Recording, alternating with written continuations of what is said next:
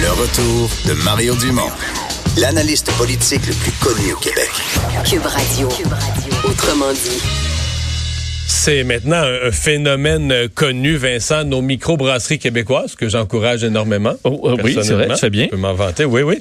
Euh, mais qui vivent non seulement dans toutes les régions, ça amène une couleur, puis quand tu voyages, mais si tu vas dans les cantons de l'Est, tu bois de la bière dans les cantons de l'Est, si tu vas les BTB, tu bois de la bière de la BTB, puis c'est le fun, mais remporte des prix, et c'est ce qui est arrivé, entre autres, à la brasserie Pit Caribou de Lens à Beaufils. Ça fait maintenant partie du grand percé fusionné, regroupé. Ils ont remporté à Bruxelles au Brussels Beer Challenge. Euh, deux, euh, deux médailles. On en parle tout de suite avec euh, le, le, propriétaire, co-actionnaire de la microbrasserie, Jean-François Bonjour. Bonjour, ça va bien? Oui, ça va bien. Vous autres, ça va très bien, je suppose? Ah, ça, ça, peut difficilement aller mieux, je vous dirais. C'est la première fois que votre brasserie et votre microbrasserie est primée comme ça? Non, en fait, là, les deux prix qu'on vient de remporter, ça ferait 18 prix au total depuis le début de l'histoire de Petit Caribou il y a 12 ans.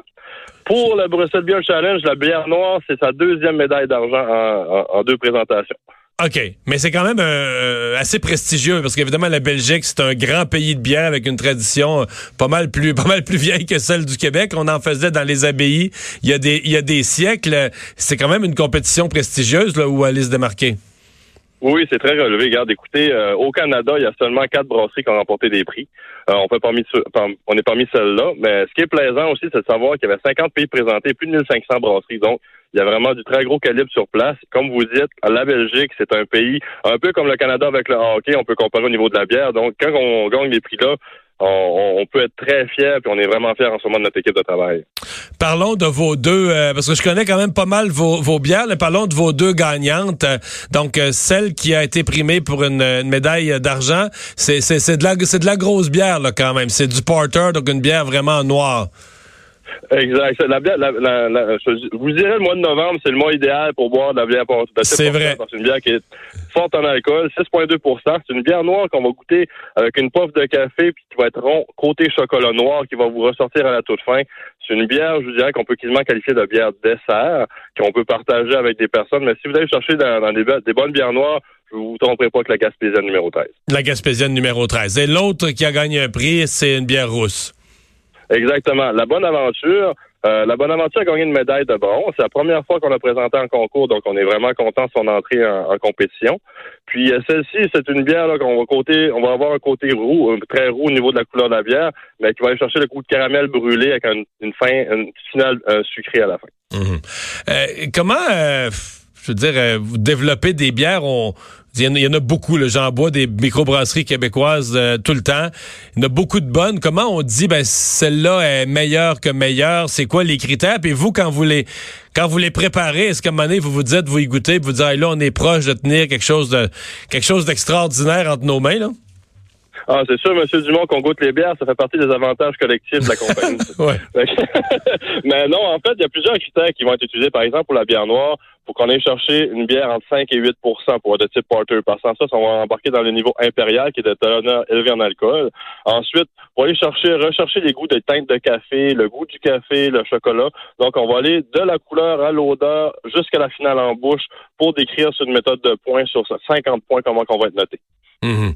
Euh, vous, vous, en développez tout le temps parce que je sais, euh, j'étais passé en Gaspésie il y a peut-être quelques une couple d'années. De mémoire, il y en avait trois là, avec euh, votre logo qu'on connaît avec le, capitaine et sa pipe. Là.